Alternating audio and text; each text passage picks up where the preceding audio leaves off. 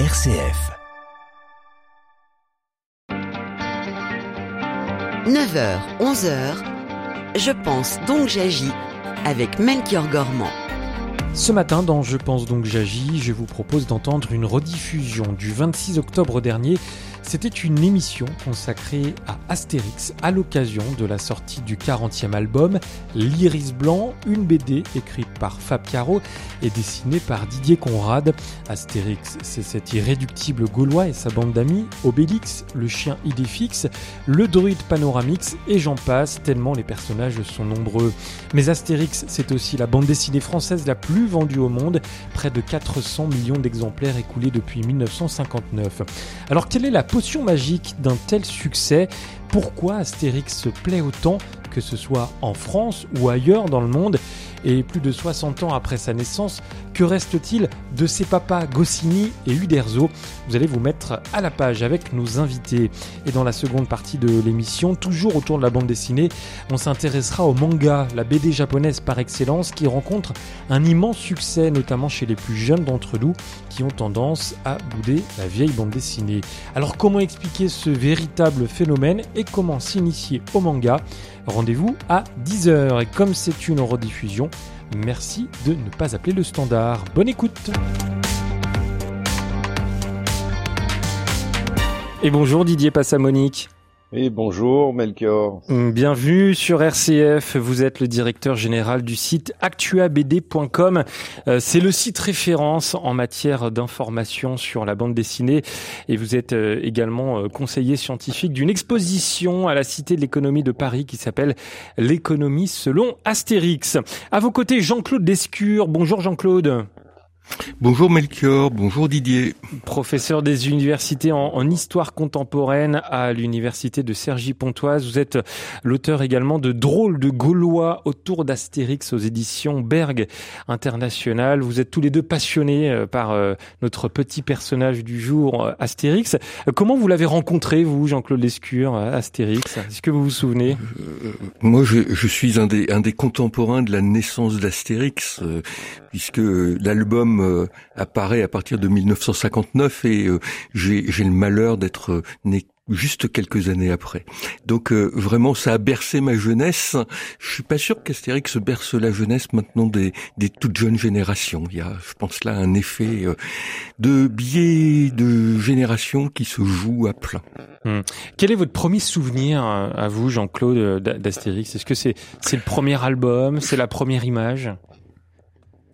C'est oui le premier album euh, Astérix le Gaulois. Euh, lorsque je découvre ça, c'est c'est vraiment un choc et euh, dans la foulée les, les albums suivants comme La Serpe d'or ou Astérix et Lego, ça va devenir un des éléments de référence parce qu'on a dedans plein de culture populaire. Hein. C'est là c'est le moment où euh, enfant on est tous avec notre dictionnaire, les pages roses du dictionnaire à la rousse et on retrouve dans Astérix toute une série de citations euh, qu'on a euh, feuilletées en, en, regardant ces dictionnaires. Donc ça parle tout de suite, et ça parle tout de suite euh, aussi parce qu'on a affaire à des personnages qui sont fondamentalement gentils. Hmm. Et vous alors, Didier Passamonique, votre premier souvenir d'Astérix? Ben, Je vais vous raconter une histoire belge, parce que ça, je suis belge. Et donc, il se fait que la voisine de l'appartement d'en haut de chez nous, euh, à Bruxelles, euh, était la secrétaire générale euh, d'une revue qui s'appelle Ciné Revue. Et elle recevait Astérix avant tout le monde. Et donc j'avais droit à recevoir son album dès qu'elle le recevait, ce qui faisait que j'ai, dans toute ma jeunesse, j'ai lu Astérix avant mes camarades. Et donc ça, ça me fait un lien particulier avec Astérix pour cette raison-là. L'Iris Blanc, c'est le nom de, de ce 40e album, avec un, nouveau personnage aussi qui apparaît. Oui, euh, c'est c'est Vice et Vertu, euh, ce personnage euh, absolument et toujours avec des, des noms très bien choisis, ouais. qui font toujours écho là et cette de camper une une recherche du mieux-être personnel. C'est quand même ce qui se vend de mieux en librairie depuis une dizaine d'années, hein, les livres du mieux-être personnel. Et là, ils reprennent comme cela un certain nombre d'éléments sur le coaching, l'accompagnement individualisé pour mieux vivre dans cette société difficile qui est cette société gauloise. Donc toujours des clins d'œil avec cette actualité. Et puis là où ils sont forts aussi, mais dans la ligne du Derzo et de Goscinny, c'est visiblement on a des vignettes qui représentent des animateurs télé d'aujourd'hui, comme Pierre Tchernia avait pu être représenté au début des années 80 dans certains albums. Pierre Tchernia, c'était le grand copain de, de Goscinny, mais par ailleurs un immense homme de cinéma. Et donc euh, des clins d'œil comme cela à l'intérieur des bulles, euh, au-delà des, des, jeux de mots. Mais là, euh, notre ami belge Didier Passamonique ah est, est, une ressource incroyable sur les jeux de mots d'Astérix. Oui, parce que le, dernier, le dernier album, il date de 2021, Astérix et, et le Griffon. Et j'allais dire à l'époque, c'était un scénario de Jean-Yves Ferry, toujours avec les dessins de Didier Conrad. Euh, Didier Passamonique, ils sont toujours très attendus, ces albums par les fans, mais pas uniquement. Mais oui, ils sont attendus. Euh, le tirage euh, d'Astérix, c'est quand même 5 euh, millions d'exemplaires en Europe, 2 millions, un peu un peu moins peut-être, 2 millions en France. mais oui, ça reste attendu parce que la, la, la, potion magique de départ, les premiers ingrédients de la potion magique d'Astérix, vient que auparavant la bande dessinée ne s'adressait qu'aux enfants. Et comme l'a bien expliqué euh, euh, Monsieur Lescure, euh, le, simple fait qu'il euh, y ait une double lecture, c'est-à-dire que les enfants rigolent quand Obélix distribue des baffes aux Romains et que les adultes voient les petites allusions aux pages roses du Larousse dans les citations latines, ça veut dire que les adultes se sont mis à lire des bandes dessinées. Et, euh, et donc c'est cette, ce, double public qui a été à l'origine du succès de, de, euh, d'Astérix, avec une autre dimension également, euh, qui, qui, est que que, que Goscinny et Uderzo étaient des petits malins. Oui. Euh, on peut pas dire que c'est du marketing, mais quand même il y a une intuition marketing très forte. C'est que d'une part, en envoyant leurs personnages un petit peu partout en Europe, euh, ils ont euh, ils ont porté une idée européenne euh, qui va être qui va être payante pour eux parce que vous savez que en Allemagne on vend autant d'Astérix qu'en France et c'est dû à ça.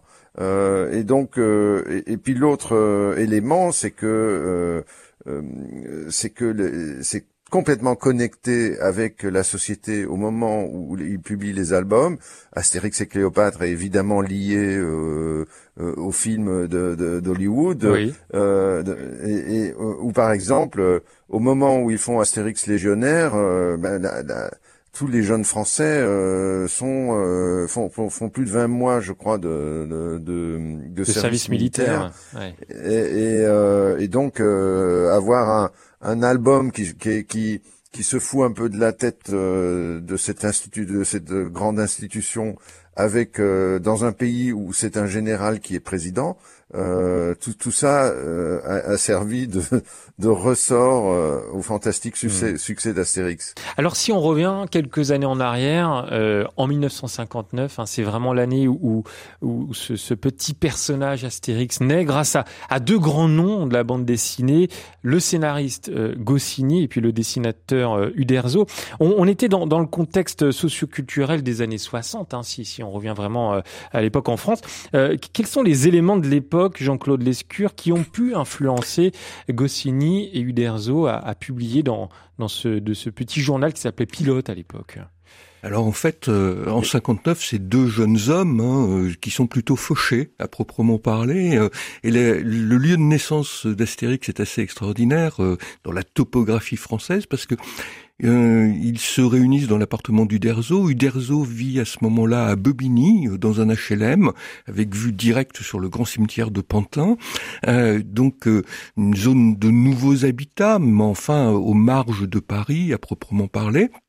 Et euh, on a euh, deux jeunes hommes euh, en charge de famille qui, qui, cherchent à percer depuis un moment. ça fait 6-7 ans qu'ils travaillent ensemble. Ils ont testé un premier personnage, moi que j'adore, qui est Oum Papa, les aventures d'un petit Indien, et qui pose le héros comme étant l'Indien face au, au, conquérant français un petit peu ridicule, Hubert de la pâte, de la pâte feuilletée. C'est mm, ça marche, mais bon, c'est pas un succès de librairie. Ils testent oui, il est grand et costaud, hein. Euh, oui, mon papa n'est pas un petit Indien, il est grand et costaud. c'est son camarade. Le... Et les, les euh, donc ils testent des choses et euh, c'est devant euh, ces, ces, échecs, mais dans lequel on, on retrouve quand même euh, déjà les jeux de mots qu'ils vont mettre en avant, qu'ils finissent par glisser directement sur la période de la Gaule. Il n'y a pas encore de personnage de BD qui occupe cette période et du coup ils, ils, se lâchent à proprement parler et ils racontaient la façon dont ils ont inventé le personnage en une après-midi, ils ont commencé à, à hum, gratter et à sortir comme cela leur gros personnage Obélix, et euh, ils introduisent ce petit personnage qui est Astérix mmh. euh, à l'intérieur de, de la BD. Et puis, il y a un autre point qui est extrêmement important, on a affaire à deux hommes qui sont issus d'immigration. Euh, Uderzo a une famille d'origine italienne, euh, donc euh, la vie quotidienne n'est pas très simple pour euh, cette immigration italienne en France. Goscinny, lui, a, a, un parcours de juif d'Europe centrale avec une famille émigrée en Argentine, un retour en France. Bon, donc on a vraiment des enfants de l'immigration, et là où c'est génial, c'est qu'ils vont inventer les personnages qui vont devenir quasiment symbolique d'une France. Euh, donc euh, on est véritablement là dans, dans la magie hein, de euh, cette France qui va s'enrichir de ses enfants de l'immigration. Ouais, et puis du coup, euh, il y, a, y, a, cette dimension-là qui est, qui est extrêmement importante, et je crois que ça joue beaucoup aussi dans euh, la façon dont ils vont s'amuser justement euh, de tous les stéréotypes qui traînent en France sur les étrangers ou sur les questions régionales. Mmh. Et de ce point de vue-là, ils vont véritablement bah, passer euh, euh, les, stéréotypes que l'on a sur les Allemands, mais avec euh, beaucoup de gentillesse, ou sur les Belges, ou sur les Corses. Et là, on a affaire à deux personnages qui vont faire rire à partir de représentations hmm. qui sont pas toujours forcément sympathiques. Est-ce que ça a participé, d'après vous, Didier Passamonique, à, à la popularité d'Astérix? C'est-à-dire cette, cette représentation bah, chaque Français pouvait se représenter dans, dans Astérix? Oui, pas seulement les Français. Hein, donc euh, n'oubliez pas que, que, que, Astérix est un phénomène euh, euh, européen en tout cas, sinon un petit peu mondial. Le, le, le, propre de, de, d'Astérix, c'est que justement, il, il, peut se permettre de caricaturer toutes les peuplades. Hein, il y a les Belges, il y a les Espagnols, il y a les, les Suisses, il y a les Corses et donc euh, et, sans jamais euh, que ce soit euh, vexant, sans jamais que ce soit blessant. Et la raison de ça, c'est que il s'attaque aux stéréotypes en fait. Hmm. Il s'attaque à la façon dont les Français voient les Corses, etc. Et, et vous savez que quand, quand, on parle des Corses, ils sont assez susceptibles, il faut faire attention. Et donc la même chose pour les Belges et euh, c'était bien avant les Blacks belges, et à la différence des Blacks belges, ce n'était pas vexant. Je pense, donc j'agis, avec Melchior Gormand, une émission de RCF en codiffusion avec Radio Notre-Dame. Avec nos deux invités dans cette première partie, Didier Passamonique, directeur général du site actuabd.com et euh, également conseiller scientifique d'une exposition à voir à la Cité de l'économie de Paris qui s'appelle L'économie selon Astérix. On, va en parler ensemble, Didier, dans, quelques minutes. Et puis Jean-Claude Lescure, avec nous également professeur des universités en histoire contemporaine à l'université de Cergy-Pontoise et puis auteur du, de Drôles de Gaulois autour d'Astérix aux éditions Berg International. Alors, euh, évidemment, on pourrait euh, prendre des heures hein, pour parler d'Astérix. Il y aurait tellement de choses à dire. Euh, peut-être qu'on peut rappeler la date de publication du, du, premier album, 1961, Astérix le Gaulois. Est-ce que rapidement, Jean-Claude Lescure, c'est un album qui va rencontrer un certain succès? Alors, d'abord, ça a été euh, préparé en amont, hein, puisque c'est fin octobre. Ouais, voilà, dans le journal pilote, une des créations euh, dans lequel Goscinny va jouer un rôle euh, essentiel. Et c'est justement fin octobre 1959 que les premières planches sortent. Donc, en album 1900, 1961, c'est très vite un succès, ils vont retirer rapidement, et surtout, ce qui est remarquable, c'est la vitesse de production, puisque ils vont sortir après des albums de façon extrêmement régulière, donc être présent sur les dans les présentoirs et, d'autre part suivre des titres qui à chaque fois vont avoir une résonance avec euh, avec l'actualité. On va avoir des choses qui vont tourner euh, euh, autour du combat des chefs. Ça sort pratiquement avec les au moment de l'élection présidentielle de, de 66. Quand ils sortent quelque chose sur les JO Astérix aux Jeux Olympiques en 1968, on est au moment de Mexico. Donc ils vont jouer comme cela d'une série de d'éléments qui rappelle le présent immédiat. Et puis dans les albums, euh, bon, il n'y a pas de véracité historique euh, toujours assurée. Hein. Ils n'hésitent pas à euh, faire des anachronismes. On va avoir comme cela un album qui va être consacré aux Vikings. Bon, les Vikings, on les voit en Europe occidentale au 7e, 8e siècle. Bon, là, on va les camper 800 ans avant, c'est pas très gênant. Donc euh, il y a toujours ces, ce, ce, clin d'œil euh, qui est en train de, de, se, de se promener. Et puis moi j'avoue que j'ai une tendresse particulière pour le Tour de France, euh, qui euh, nous fait visiter les régions de France avec les différents éléments de présupposés, d'images que l'on peut avoir. Et puis ça renvoie à un des livres euh, que les Français du début de la Troisième République euh, ont utilisé, qui était le Tour de France de deux enfants, hein, qui a été un des manuels quasiment de lecture, euh, un des lieux de formation du citoyen de la Troisième République. Et là, on voit Goscinny qui s'amuse véritablement à jouer hein, avec ces jeux de référence d'un Tour de Gaulle qui a été un best-seller. Ouais, sur le et on, a comme cela euh, euh, des jeux permanents euh, qui, qui, qui jouent avec des jeux de référence. Ils détournent sans arrêt les les différents points sur lesquels les Français peuvent se reconnaître. Mais avec des s'amuser d'ailleurs. Et avec des thèmes qui reviennent quand même assez régulièrement dans, dans ces albums d'Astérix, des thèmes assez intemporels d'ailleurs. déjà, on en a parlé, la, résistance face à, à l'oppression. Euh, comment ça a, ça a été vécu, ça, Didier Passamonique Est-ce que c'est toujours le cas dans les, dans les albums qui, qui sortent? Oui, c'est toujours le cas. Alors, euh, il faut vous citer une anecdote, euh, c'est que euh, Astérix est un, est un, des personnages les plus célèbres de Grèce. Ah. Alors pourquoi Astérix est un, est un personnage absolument important dans l'histoire grecque? Parce que dans la Grèce des colonels, les réunions de plus de trois ou quatre personnes étaient interdites, sauf les réunions de parents d'élèves.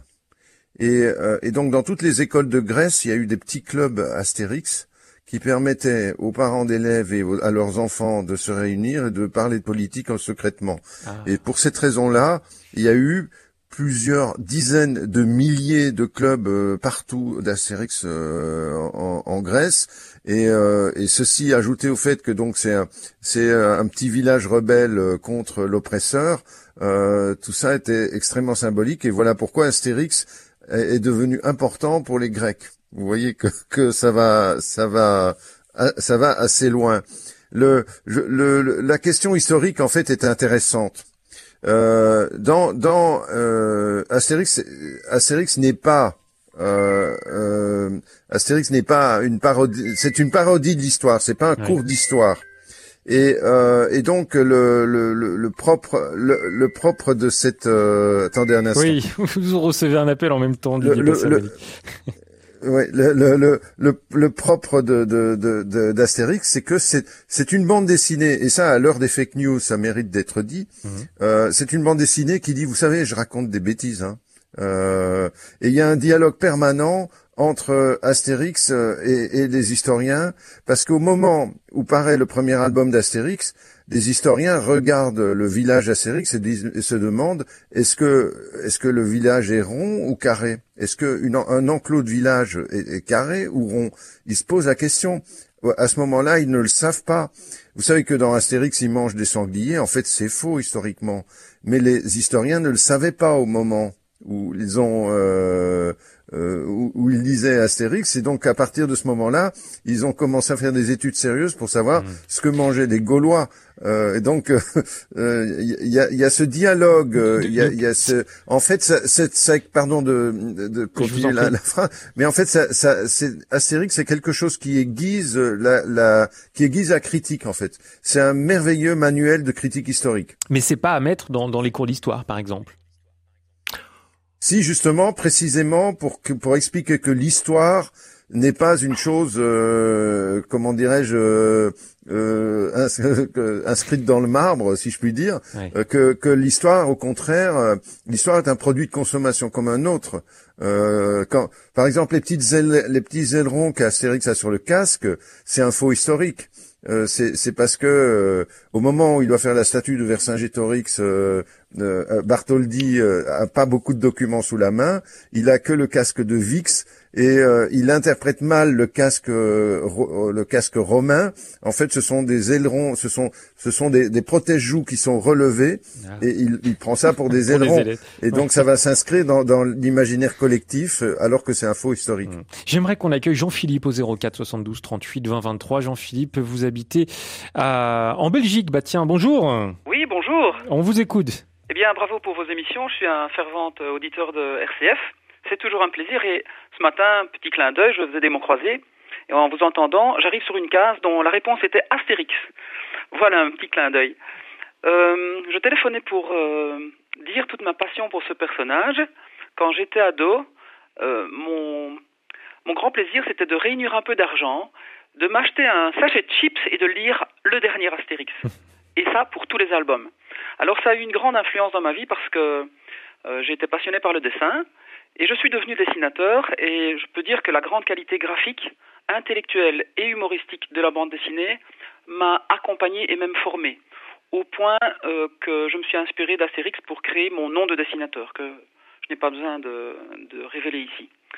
Mais voilà, c'est pour dire que cette BD a, a pu avoir euh, une grande influence euh, hmm. dans la vie des jeunes. Bah ça aussi c'est intéressant et je voulais qu'on en discute. Ça, ça, tombe bien, Jean-Claude Lescure, le dessin euh, du Derzo, euh, c'est vrai que c'est quand même de, de, qualité et, et, on reconnaît tout de suite sa patte. Ça a été quand même bien euh, sauvegardé avec l'arrivée de, de, Didier Conrad depuis 2013, hein, on, on, peut le hmm. souligner. Mais qu'est-ce qu'il évoque pour vous ce dessin du Derzo euh, alors, il y a deux éléments. Il y a, il y a les couleurs qui sont toujours euh, un élément euh, qui nous emmène dans un univers quasi euh, onirique et les, les, couleurs d'Astérix de ce point de vue-là il y a une vraie esthétique de la couleur. Et euh, le dessin, euh, on a une, une patte à la fois euh, de caricature, les personnages gros nez, de d'éléments, mais cette rondeur du dessin. Et j'avoue que systématiquement, bon, on n'est pas dans une une BD réaliste comme un Alix, un héros romain également. On est dans un élément aussi qui, comme le disait Didier Passamoni, crée de la distance. C'est-à-dire que euh, on rentre, on sait que c'est du faux, mais c'est du faux dans lequel on va prendre du plaisir. Euh, ils ne cachent pas leur euh, leurs euh, ambitions de nous faire rire plutôt que de nous instruire, même si derrière, en réalité, il y a une dimension, y compris par le dessin, qui est une vraie instruction autour des valeurs humanistes. Et de ce point de vue-là, c'est une des fortes richesses, je trouve, de, de ces de ces bandes dessinées, euh, où euh, on a ces, euh, ces valeurs dans lesquelles on se retrouve et je pense que ça traverse l'Europe. Et la suite de cette rediffusion consacrée à Astérix, c'est dans quelques minutes.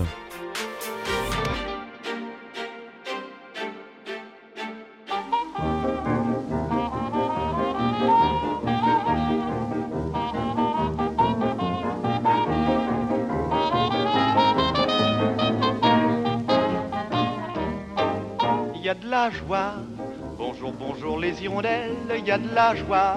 Dans le ciel par-dessus le toit, il y a de la joie. Et du soleil dans les ruelles, il y a de la joie. Partout, il y a de la joie. Tout le jour, mon cœur bat, chavire et chancelle, c'est l'amour qui vient avec je ne sais quoi, c'est l'amour. Bonjour, bonjour les demoiselles, il y a de la joie. Partout, il y a de la joie. Le gris boulanger bat la pâte à plein bras. Il fait du bon pain, du pain si fin que j'ai faim. On voit le facteur qui s'envole là-bas. Comme un ange bleu portant ses lettres au bon Dieu. Miracle sans nom à la station Javel. On voit le métro qui sort de son tunnel, grisé de soleil, de chansons et de fleurs. Il court vers le bois, il court à toute vapeur, et il y a de la joie. La tour Eiffel part en balade comme une folle.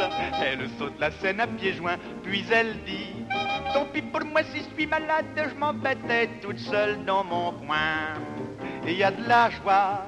Le percepteur met sa jaquette pli boutique et dit d'un air très doux, très doux, bien le bonjour. Pour aujourd'hui fini la quête, gardez tout, messieurs, gardez tout. Mais voilà que soudain, je m'éveille dans mon lit. Donc j'avais rêvé, oui, car le ciel est gris. Il faut se lever, se laver, se vêtir et ne plus chanter si l'on n'a plus rien à dire. Mais je crois pourtant que ce rêve a du bon car il m'a permis de faire une chanson, chanson de printemps, chansonnette d'amour, chanson de vingt ans, chanson de toujours, et il y a de la joie. Bonjour, bonjour les hirondelles, il y a de la joie. Dans le ciel par-dessus le toit, il y a de la joie. Et du soleil dans les ruelles, il y a de la joie. Partout, il y a de la... Ah, ah, ah. Tout le jour, mon cœur bat. Chavire et chancelle, c'est l'amour qui vient. Avec je ne sais quoi, c'est l'amour. Bonjour les demoiselles, il y a de la joie. Partout, il y a de la joie. Vous écoutez une rediffusion. Merci de ne pas appeler le standard.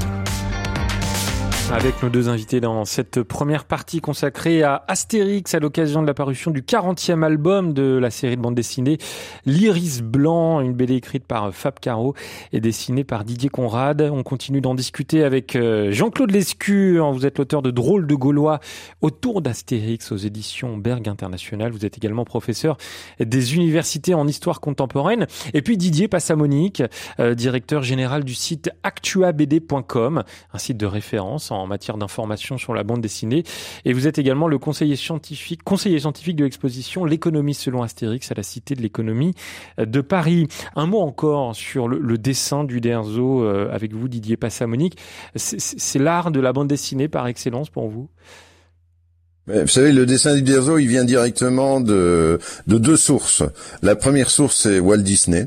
Euh, il le disait lui-même, hein, les, personnages avec des grands yeux, des grands, des gros nez comme ça, c'est vraiment euh, Walt Disney qui est son, qui est sa, référence. L'autre source est la bande dessinée franco-belge, qui se caractérise par rapport au manga ou aux comics américains par un dessin de, de, dessous lequel il y a de la documentation, il y a du, il y a du réalisme. Et ce qui fait la qualité du dessin du Derzo, c'est que c'est quelqu'un qui gère parfaitement les proportions et les focales.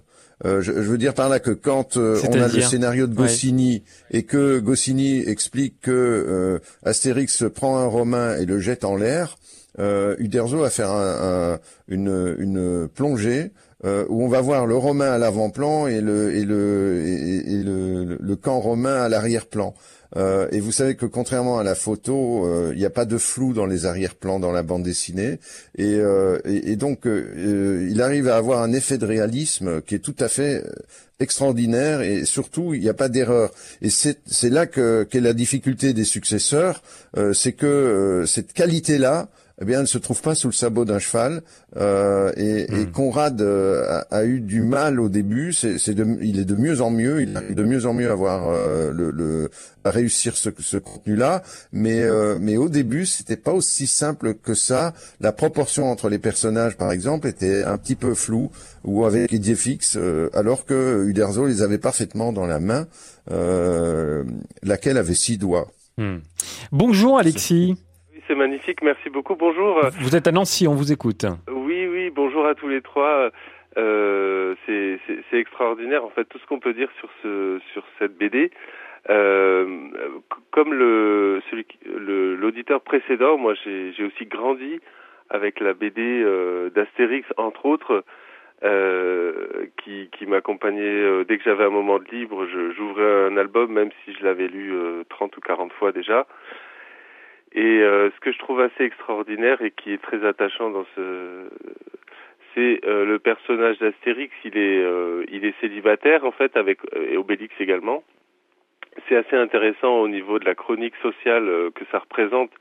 en fait, c'est euh, il y a dans ce village, il y a une vie de famille très organisée. Il y a des hommes mariés qui ont des métiers. Il y a euh, ordre alphabétique qui est poissonnier, c'est automatique qui est euh, euh, forgeron, etc. Le chef toujours qui est toujours en bisbis avec sa femme bonne mine.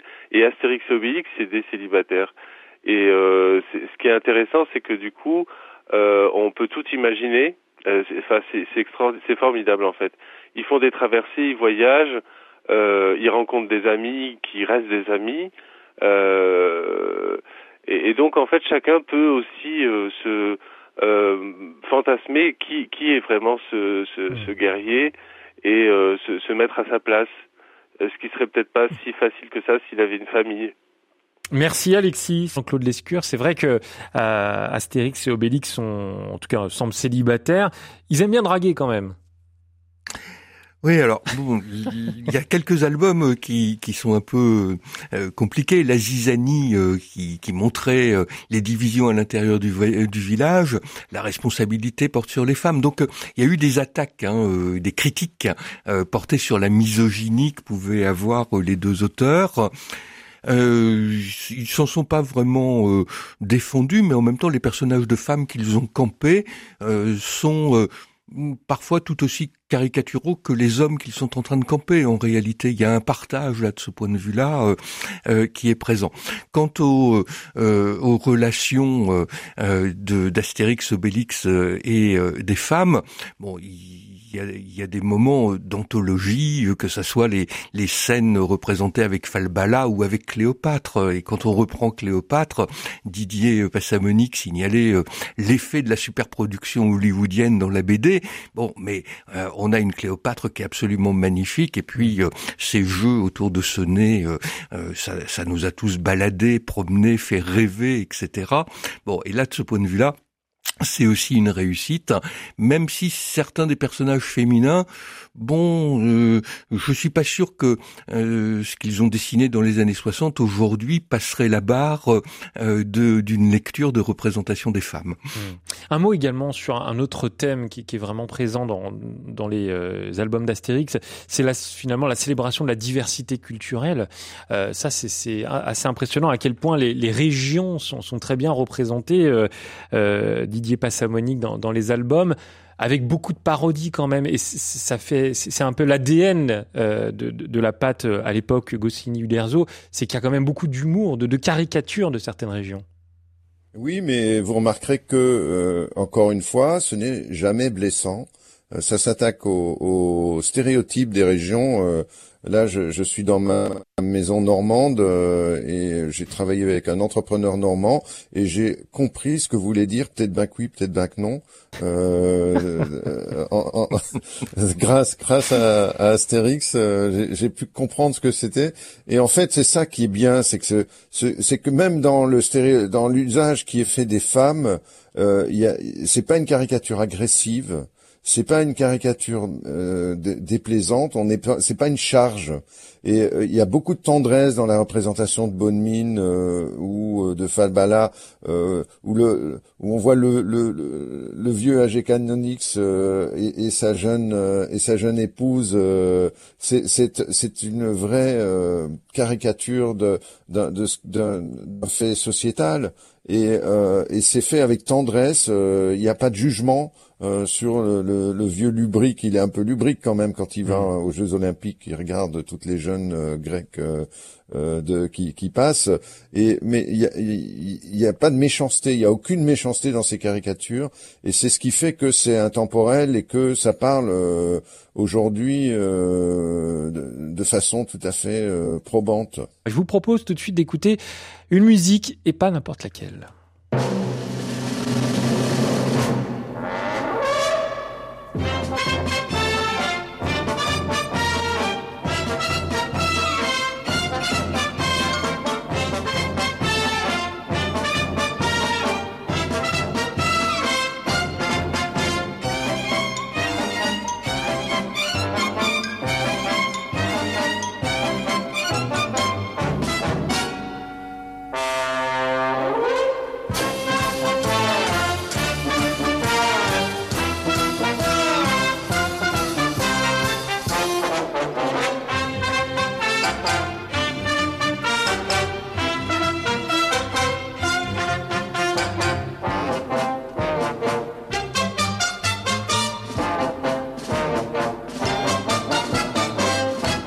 J'ai réveillé euh, des, des, Madeleines de Proust chez, chez vous, euh, Didier Passamonique, et chez vous, Jean-Claude Lescure, et, certainement chez nos auditeurs euh, également, parce que Astérix, et ça il faut bien le rappeler, ce n'est pas qu'une série de bandes dessinées, ce sont aussi énormément de, de produits dérivés. Jean-Claude Lescure a commencé par une série de dessins animés qui ont rencontré rapidement un vrai succès aussi très vite, en fait, euh, ils ont euh, euh, produit là des, des, dessins animés. Bon, d'abord, le grand écran et la télévision étaient demandeuses de ce type de produit, bien évidemment.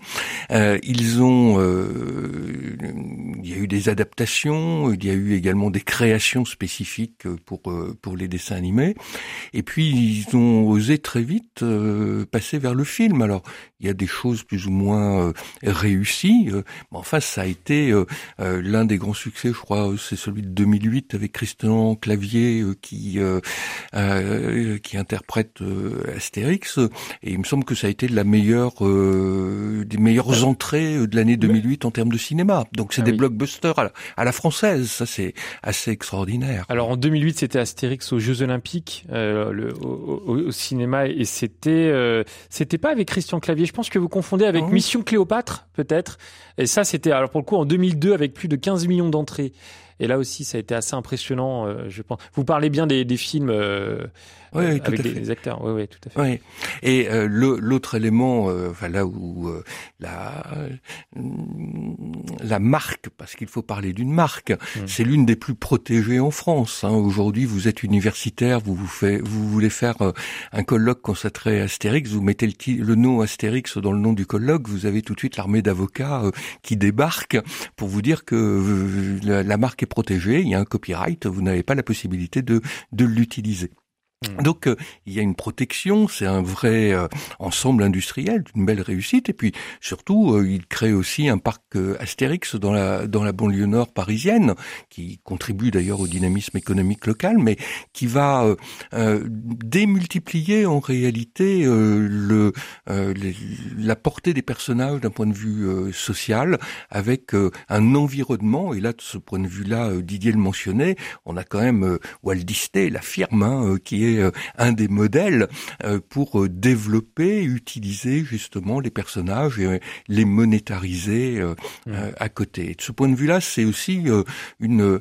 Alors ça a un côté. Pendant longtemps, on avait l'impression start-up par rapport aux monstres Walt Disney, hein, ce qui en faisait aussi un, élément peut-être sympathique des, des, des débuts, mais Astérix, c'est aussi une affaire, c'est aussi euh, euh, une valeur économique importante et mmh. les chiffres de 2 millions d'albums de ce point de vue-là sont absolument stupéfiants dans, dans l'économie de l'édition française. Mais d'ailleurs, ça ne fait pas l'unanimité hein, qu'Astérix euh, continue euh, comme ça, que d'autres albums continuent de, de paraître alors que Uderzo et Goscinny ne, ne, ne, sont plus vraiment là. Alors ils sont là dans l'âme, hein, dans, dans l'âme des albums, mais Didier Passamonique, est-ce que quand même c'est à la fois ces films, ces dessins animés, ces albums qui continuent de paraître, ça, ça continue de donner du souffle à Astérix? Mais bien sûr que si. Euh, euh, bien sûr que si. D'ailleurs, ça va au-delà même euh, de. Par exemple, il y a une série Idéfix qui est en ce moment en production sur sur Netflix euh, et Alain Chabat est en train de faire, je crois, six épisodes d'Astérix en dessin animé pour pour Netflix encore.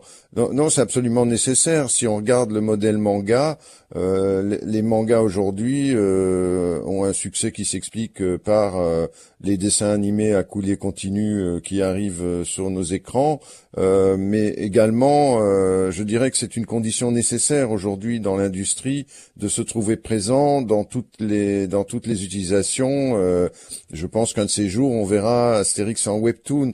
Alors la question de savoir s'il faut quoi un webtoon euh, faire... Didier pas, euh, les webtoons, les webtoons, c'est peut-être vous connaissez pas, mais vos enfants connaissent. ce sont des, des c'est des bandes dessinées qu'on peut lire sur sur smartphone en scrollant. Et euh, bah, sachez que déjà en France, il y a plus de 2 millions d'abonnés à ce genre de lecture. Donc aujourd'hui, euh, c'est devenu, euh, c'est de, le, c'est le marché émergent après les mangas, si vous voulez. donc, et donc, pour revenir à, à, à, ce modèle économique est un modèle où il faut être vraiment sur tous les écrans, surtout dans tous les secteurs. Hein, euh, le, le, ils sont pas encore sur TikTok, j'ai remarqué. Euh, c'est une erreur marketing. ça va arriver, ça va arriver.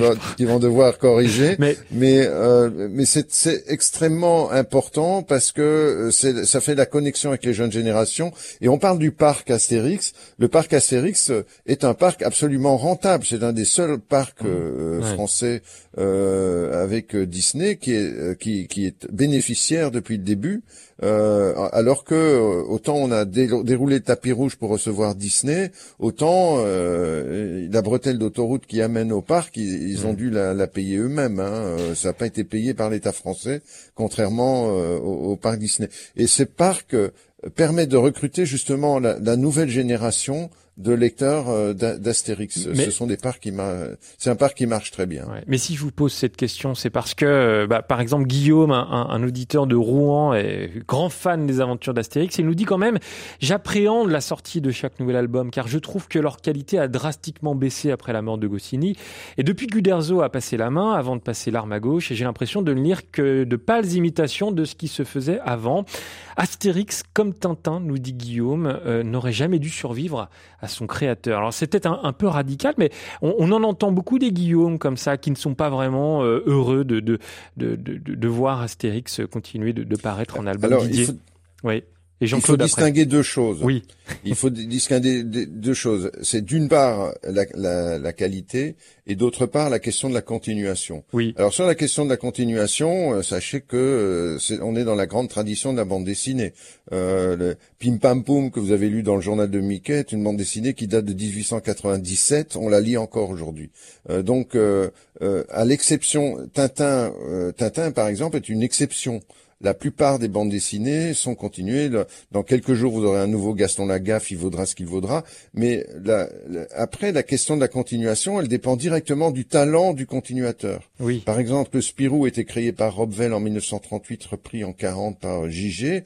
Derrière, il y a eu Franquin, qui est un véritable génie et qui a fait de Spirou ce que c'est devenu aujourd'hui. Donc, la question, c'est pas est-ce que ça vaut la peine ou non de reprendre un personnage. La réponse est oui. La question est est-ce que ce personnage est repris avec talent? Et là, effectivement, on peut constater que les albums d'Uderzo sont un peu moins bien que ceux de Goscinny et Uderzo.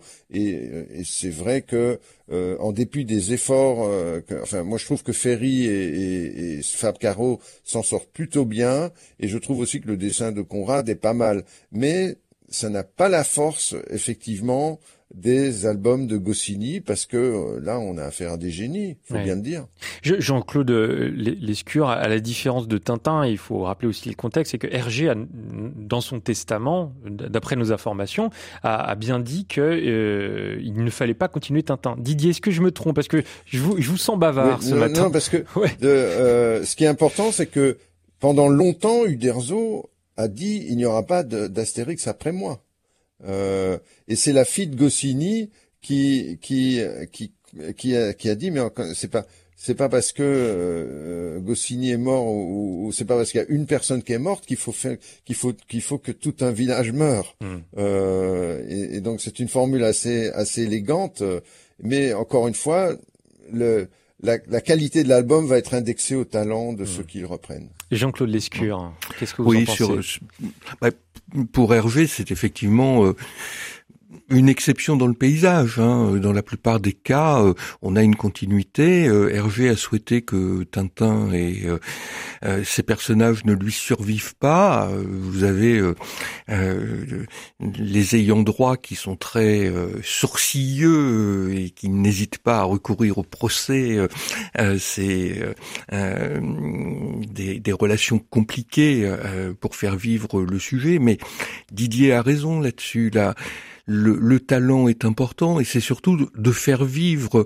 Si on rentre simplement sur des pièces euh, qui deviennent des pièces historiques, quasi archéologiques, on va perdre de toute façon des lecteurs et surtout le plaisir du lecteur au dehors de l'aspect économique avec des personnages qui sont extrêmement attachants.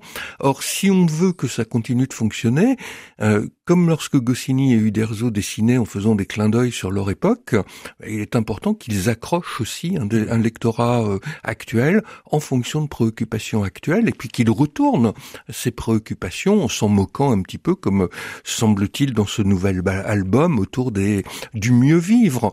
Bon, il y a un élément aussi euh, dans les continuités, les dessinateurs qui est euh, singulier, c'est qu'aujourd'hui beaucoup de dessinateurs travaillent à la palette graphique, voire en faisant, en usant d'informatique. Là, on est sur un dessinateur qui continue de dessiner euh, dans la droite ligne d'un, d'un Uderzo. Euh, il était même question euh, qu'il avait repris le papier et les encres que pouvait utiliser Uderzo. Donc, coup de chapeau quand même sur le maintien d'une forme d'artisanat de la BD et pas d'industrialisation. qui est, on aura peut-être droit à une exposition des planches de Conrad dans, dans les années qui viennent, ce qui sera assez génial d'ailleurs. Mais, mais pas un, un, autre exemple, le, le film de Guillaume Canet qui est sorti cette année, Astérix Obélix, l'Empire du Milieu, a été vivement critiqué euh, dans, le scénario, par le, jeu des acteurs. Est-ce qu'on aurait pu s'en passer? Euh, Je fais exprès d'y aller un peu fort, mais est-ce que ça fait du bien à Astérix de voir euh, un film comme ça qui est vivement critiqué par, par beaucoup, beaucoup de Français? Didier on aimerait avoir un échec pareil. Il a quand même fait 5 millions d'entrées. Euh, donc, effectivement, comparé aux, 15 ou aux 17 millions de Chabat, on peut dire que c'est un accident industriel. Mais, mais, mais, enfin, je veux dire, il, il, est quand même en tête des, des, du box-office français, en dépit de, de l'échec. Et encore une fois, il, y a une potion magique euh, du scénario euh, pour pour euh, se saisir d'Astérix. vous savez que dans, dans, la, dans la recette de la potion magique, il y a du homard pour le goût.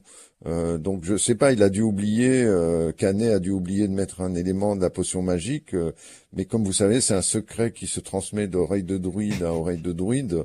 Euh, et donc, euh, il a, on a, il a pas dû comprendre tout à fait la recette. Mmh. Et vous, alors, vous, vous l'avez la recette de, de, la potion magique ou euh, elle est encore bien gardée, même pour les spécialistes? Mais euh, je pense que euh, il y a une émission magnifique qui, qui, date du 25 décembre 1969 où sur le plateau on a Goscinny, Uderzo et Hergé. Et, euh, et donc, euh, et c'est Tchernia d'ailleurs qui est l'animateur et qui s'adresse à Hergé. Et c'est Hergé le grand homme. Euh, en 1969, il vient de sortir un, un, un nouvel album et, euh, et Tchernia s'adresse à lui en disant alors, vous voyez, maintenant, vous avez des concurrents, c'est Astérix et Obélix. Et Hergé regarde Uderzo et Goscinny d'un air un peu condescendant, en disant oui, oui, l'air de dire c'est bien ces petits jeunes. Euh, et, là, il ose cette théorie de dire, mais au fond, Astérix, ça s'adresse pas aux enfants. Euh, et là, Goscinny a cette réponse qui est assez extraordinaire, qui dit la différence entre Tintin et Astérix, on tend l'oreille à ce moment-là, c'est que vous, vous voyez, Monsieur Hergé, vous faites une histoire, vous mettez des gags dessus, tandis que nous, c'est le contraire.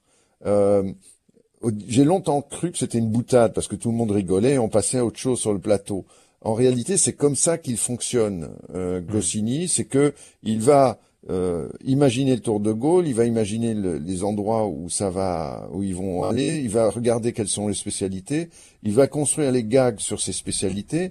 Après ces gags, il va les attribuer soit à Idéfix, ou à Obélix, ou à Astérix, mais ça fonctionne comme ça. Et après, euh, il y, a, y, a, une cohérence qui s'installe. Et ça, ce sont des recettes, des recettes scénaristiques euh, qui sont très différentes d'un scénariste à l'autre.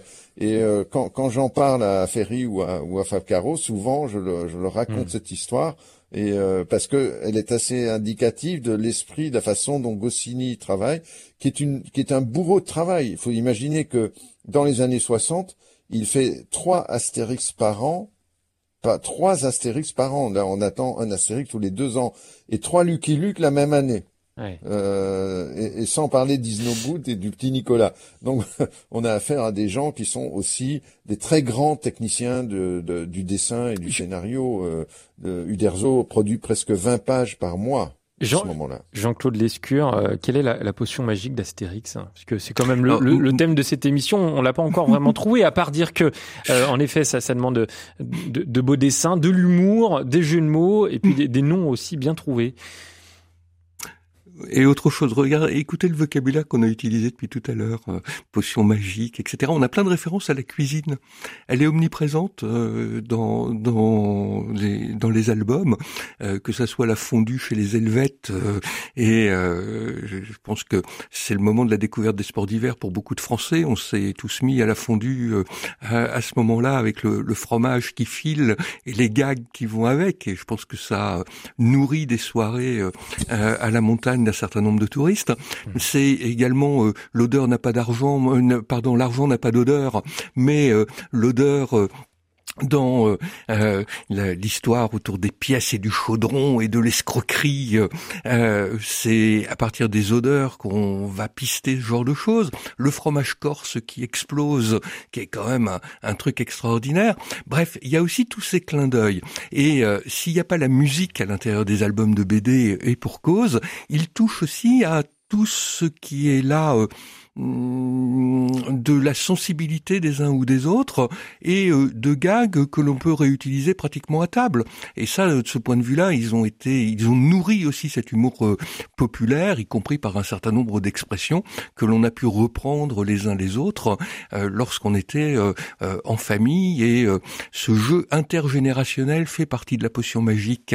C'est-à-dire que c'est l'un des rares textes où parents et enfants peuvent lire véritablement ensemble et lire avec des contrats de lecture, des niveaux de lecture qui sont complètement différents, mais ça favorise l'échange entre les uns et les autres. Et de ce point de vue-là, c'est euh, la, la, force de ces deux bons hommes, de ces deux génies, euh, que d'avoir réussi à nous fournir des matériaux qui nous rapprochent et qui ne nous divisent pas. Hmm. Et euh, ça, quand même, c'est super chouette. Une, potion magique a été pimentée en, en, 2018 par une petite phrase. Vous vous souvenez des Emmanuel Macron. Euh, il était au Danemark et il, a traité, allez, je les Français de Gaulois réfractaires au changement en comparaison euh, aux, Danois, peuple luthérien. Euh, ça avait fait polémique à, l'époque, Jean-Claude Lescure, mais est-ce que finalement, on n'est pas tous un peu astérix, nous, les Français? Vous savez, à la même époque, il y a De Gaulle qui parlait du, du pays ingouvernable avec ses 360 fromages. Donc, euh, euh, c'est les singularités françaises. Mais c'est aussi ce qui fait notre richesse, même si les, les politiques peuvent s'en plaindre. La euh, variété de nos paysages, mais également de nos cultures régionales, c'est quand même un des trucs assez génial de ce pays. Et de ce point de vue-là, les, les valeurs que transmettent nos, nos deux auteurs euh, euh, s'ancre aussi dans euh, mm, ce, ce, slogan qui n'est pas forcément vérité, mais d'une France patrie des droits de l'homme qui éclaire le monde, etc. Bref, hmm. on est aussi dans des trucs du, du soft power à la française. Hein. Un mot, Didier Passamonique, pour finir, sur cette exposition temporaire, l'économie selon Astérix, savoir à, la Cité de l'économie à, Paris. C'est quoi l'objectif de, de cette exposition? Mais l'objectif, c'est de donner une nouvelle lecture à Astérix. Euh, Astérix, c'est, euh, comme l'a bien expliqué euh, Jean-Claude Lescure à l'instant, le, le, le, on a tous lu, relu Astérix ad libitum, si je puis dire, euh, et, euh, et, et, le, et, là, pouvoir relire euh, Astérix en se disant, mais tiens, est-ce que ça parle d'économie? Est-ce que ça parle bien d'économie? Qu'est-ce que ça raconte en termes d'économie? Eh bien, ça, ça, ça nous oblige à relire les albums et, et aller et aller revoir et, et, constater par exemple que euh, on, achète le poisson en sesterces alors que le sesterce n'a cours que euh, un siècle ah, après ah Jésus-Christ, c'est-à-dire 150 ans après Astérix. Donc il y a, plein de petites choses, euh, mais en même temps, les sesterces s'échangeaient en Gaule, donc de la même façon que les drachmes s'échangeaient en Gaule, et c'est un peu tout ça qu'on raconte. Voilà, l'économie selon Astérix. En un mot, Didier Passamonique, parce que vous êtes bavard, votre album préféré d'Astérix? Oh, je pense que c'est Astérix Légionnaire. Astérix Légionnaire. C'est, voilà, ça raconte bien la, comment fonctionne l'administration euh, de l'armée. Merci Didier. Et vous, Jean-Claude, en un mot, vraiment un mot Alors moi j'aime bien la serpe d'or. La serpe d'or, et ben voilà. Deux idées de lecture parce qu'on a reçu un message de Marie qui nous dit je n'ai jamais lu Astérix, j'ai 80 ans et je vais m'y mettre grâce à votre émission. Et ben voilà, mission réussie. Merci à tous les deux d'avoir été avec nous euh, en direct dans cette émission. Didier Passamonique et Jean-Claude Lescure pour nous parler d'Astérix à, à l'occasion de la parution du nouvel album L'Iris Blanc. Et dans un instant, une autre bande dessinée, c'est le manga qui rencontre un vrai succès. À tout de suite.